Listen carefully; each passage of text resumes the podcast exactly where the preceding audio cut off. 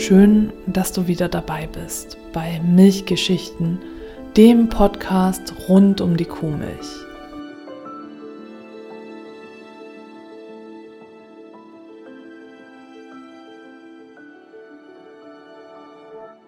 In dieser Folge möchte ich noch einmal anknüpfen an die Milchverfälschungen, die Milchpanschereien, über die ich in der letzten Folge gesprochen habe und dir ein bisschen erzählen, wie es denn jetzt weiterging von dem Zeitpunkt an, als die Milchwirtschaft tatsächlich ihren Ursprung hatte und richtig ins Rollen kam, bis hin zum Ersten Weltkrieg. Und dazu zitiere ich aus Unsere tägliche Kost.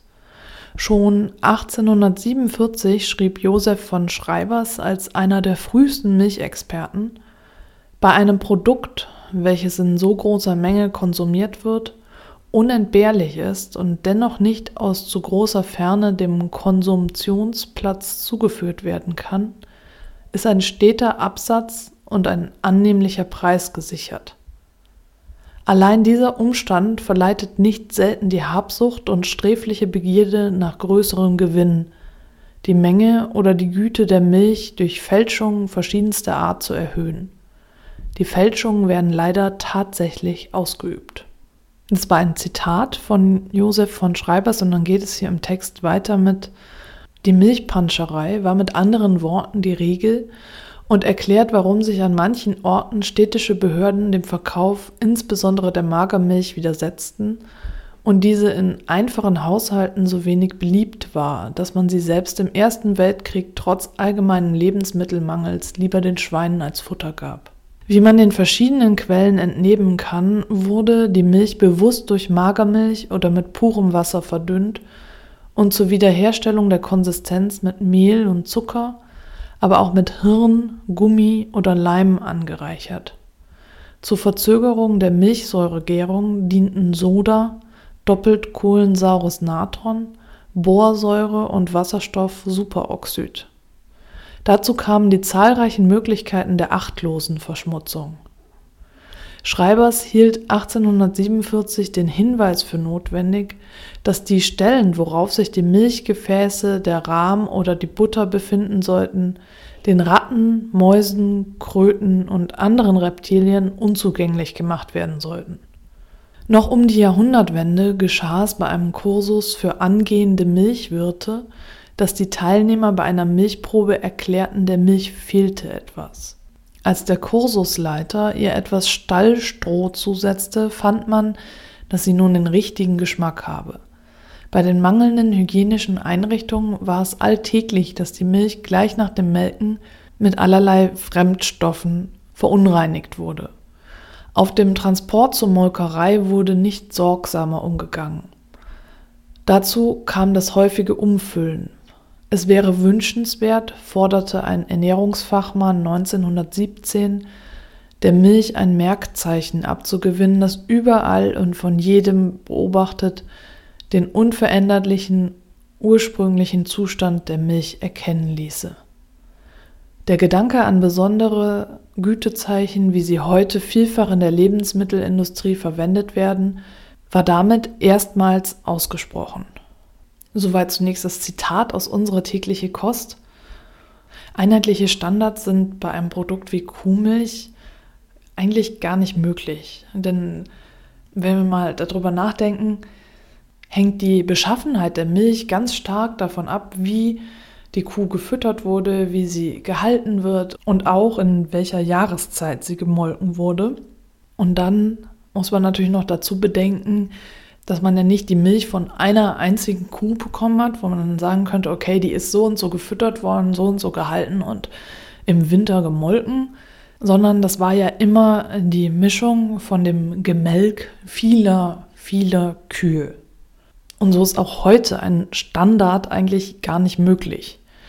Es ist dann ein künstlicher Standard, der durch die Molkereien hergestellt wird und nicht äh, das, was als Rohmilch angeliefert wird, sondern die Milch wird so weit bearbeitet, dass daraus ein Standard entstehen kann, der aber immer noch durch die Rohmilch beeinflusst wird. Und wenn die Kuh dann eine Euterentzündung hat und Eiterbakterien auf verschiedenen Weg in die Milch geraten sind, dann werden sie ihren Weg auch in das Endprodukt finden.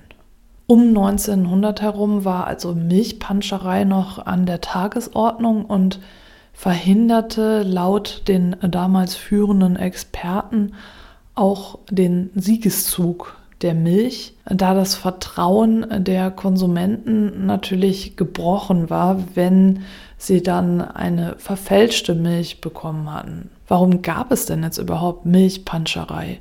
Und auch dazu findet sich ein Abschnitt in dem Buch Unsere tägliche Kost und den möchte ich hier einmal zitieren.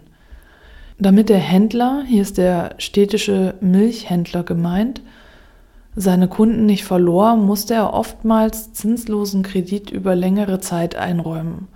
Auch die besseren Stände ließen aus alter Gewohnheit anschreiben, so dass der meist von der Hand in den Mund lebende Milchmann bei der säumigen Zahlungsweise oft in Liquidationsschwierigkeiten geraten konnte. Neue Milchgeschäfte versuchten zudem oftmals mit Schleuderpreisen die Konkurrenz zu unterbieten – um sich auf diese Weise einen ersten Kundenstamm zu sichern. So ist der Zwang zur Unredlichkeit die fast unausbleibliche Folge, stellt eine Untersuchung hierzu fest. Die vielfache Milchpanscherei findet hier hauptsächlich ihre Erklärung. Noch gab es kaum Mittel, Milchverfälschungen aufzudecken bzw. gesetzliche Handhaben zur regelmäßigen Kontrolle. Die Milchverfälschung wurde auch dadurch begünstigt, dass es den meisten Hausfrauen mehr auf die Menge als auf die Güte der Milch ankam. Einer der untersuchenden Wissenschaftler wurde dadurch zu dem anklagenden Satz veranlasst, wenn man der Milch nur dieselbe Sorgfalt zukommen lassen mochte wie dem Bier, dann wäre schon ein großer Schritt vorwärts getan. Und das ist auch eine super Überleitung zu einem anderen Thema dieser Zeit. Und zwar gab es um die Jahrhundertwende, um, um 1900 herum, verschiedene Bewegungen. Es gab ab 1890 die bürgerliche Lebensreformbewegung, die versucht hat, die Milch in die Gesellschaft zu integrieren. Und es gab auch Bemühungen, den Alkoholkonsum äh, der Bevölkerung einzudämmen. Statt Bier sollte Milch ausgeschenkt werden und so entstanden die ersten Milchausschankstellen im Westen Deutschlands, die sich dann im Laufe der Jahre in ganz Deutschland ausbreiteten. Als Zielgruppe hatten sich die gemeinnützigen Vereine, die hinter der Initiative steckten, die Arbeiter auserkoren, obwohl der Alkohol natürlich auch in anderen Gesellschaftsschichten reichlich floss. Das Motiv war wieder die Volksgesundheit, da die schädliche Wirkung des Alkoholkonsums erkannt worden war. Statt Bier- und Schnapsständen gab es nun also Milchpavillons und unter dem Deckmantel der Volksgesundheit versuchten Abstinenzlervereinigungen und Mäßigungsbewegungen den Arbeiter zur Pflicht zu rufen. Alkoholkonsum sei keine Privatsache, es schädige nicht nur die eigene Gesundheit, sondern durch den Ausfall der Arbeitskraft auch die gesamte Gesellschaft. Mit dem Ersten Weltkrieg pausierte dieses Konzept und versandete dann in den Jahren zwischen den Weltkriegen vollends.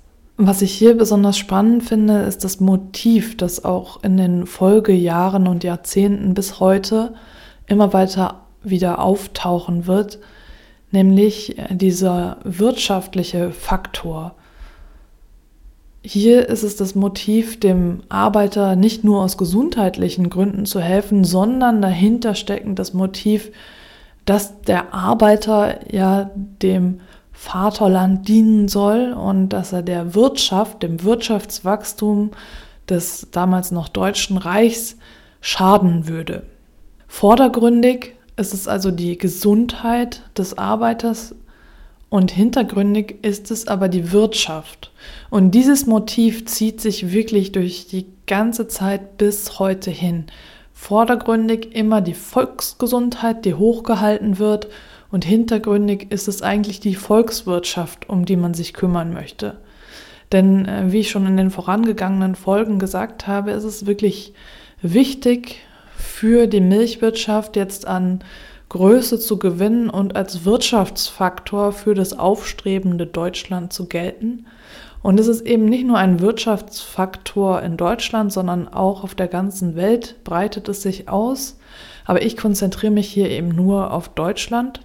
So war also die Milchverfälschung, die Milchpanscherei und der hohe Alkoholkonsum, die Abneigung der Erwachsenen und vor allem der breiten Bevölkerungsschicht, Milch zu trinken, so waren das alles Faktoren, die eine schnelle Verbreitung der Milch in der Bevölkerung in Deutschland verhindert haben. Ein weiterer Faktor war vor allem auch, dass Milch und Milchprodukte immer noch sehr teuer waren. Und mit der Industrialisierung kam auch die Massenarmut.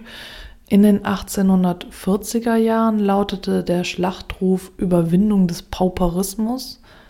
Pauperismus bedeutet Massenarmut. Und in die Geschichte ist diese Situation als soziale Frage eingegangen, die immer noch geklärt werden musste, die immer noch im Raum stand und die die massiven sozialen Probleme bezeichnete, die mit der Industrialisierung einhergingen.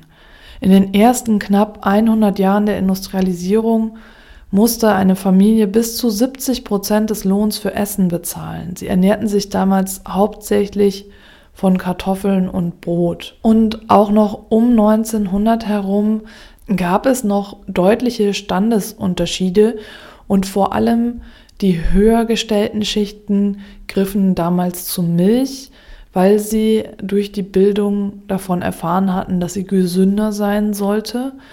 Und die meisten Menschen, die damals in Deutschland lebten, gehörten eben nicht zu den höheren gebildeten Schichten, sodass die Masse einfach noch nichts davon erfahren hatte und die Milch schlichtweg verweigerte. Die negative Einstellung der Erwachsenen gegenüber Milch und das tradierte Nicht-Trinken der Milch ist auf jeden Fall auch in der Vergangenheit begründet. Dazu möchte ich aus Maria Rollingers Buch Milch besser nicht einige Absätze zitieren. Trotz der positiven mythologischen Seite brauchte es lange, bis Milch und Milchprodukte zu dem werden konnten, was sie heute sind. Zusätzlich zur grundsätzlich negativen Einstellung medizinischer Autoritäten war Milch in den europäischen mittelalterlichen Agrargesellschaften mit vielen Tabus besetzt. Denn als Urnahrung haftete ihr ein Machtaspekt an, der auch zum Schaden von Menschen eingesetzt werden konnte. Milch wurde als eine Flüssigkeit angesehen, die mit dem Blut aus ein und derselben körperlichen Quelle stammte. Daher rührt die Vorstellung, dass wer Macht über Milch hatte, sie auch über Blut und damit über Leben und Tod hatte. Da Milch wie Menstruationsblut weiblich ist, wurden manche Frauen im negativen Sinne als Milchhexen angesehen, die scheinbar nicht nur Milch und Kühe verhexten, sondern auch allerlei anderen Schadenszauber anrichteten. In den Hexenverfolgungen spielte dies eine große Rolle. Als tierische und weibliche Körperflüssigkeit mit Verbindungen zu Zauber und übernatürlichen Kräften fanden viele die Milch generell problematisch und tabuisiert. Mit Überwindung dieser Vorstellungen in der Neuzeit veränderte sich auch langsam das Verhältnis zur Milch. Auch wenn man im 19. Jahrhundert über mittelalterliche Vorstellungen hinaus war, blieb ein grundsätzlicher physischer Ekel vor der frischen Milch erhalten. Zumindest beim Melken kam der abstoßende, ekelerregende Aspekt einer tierischen Körperflüssigkeit bei vielen Menschen zum Tragen.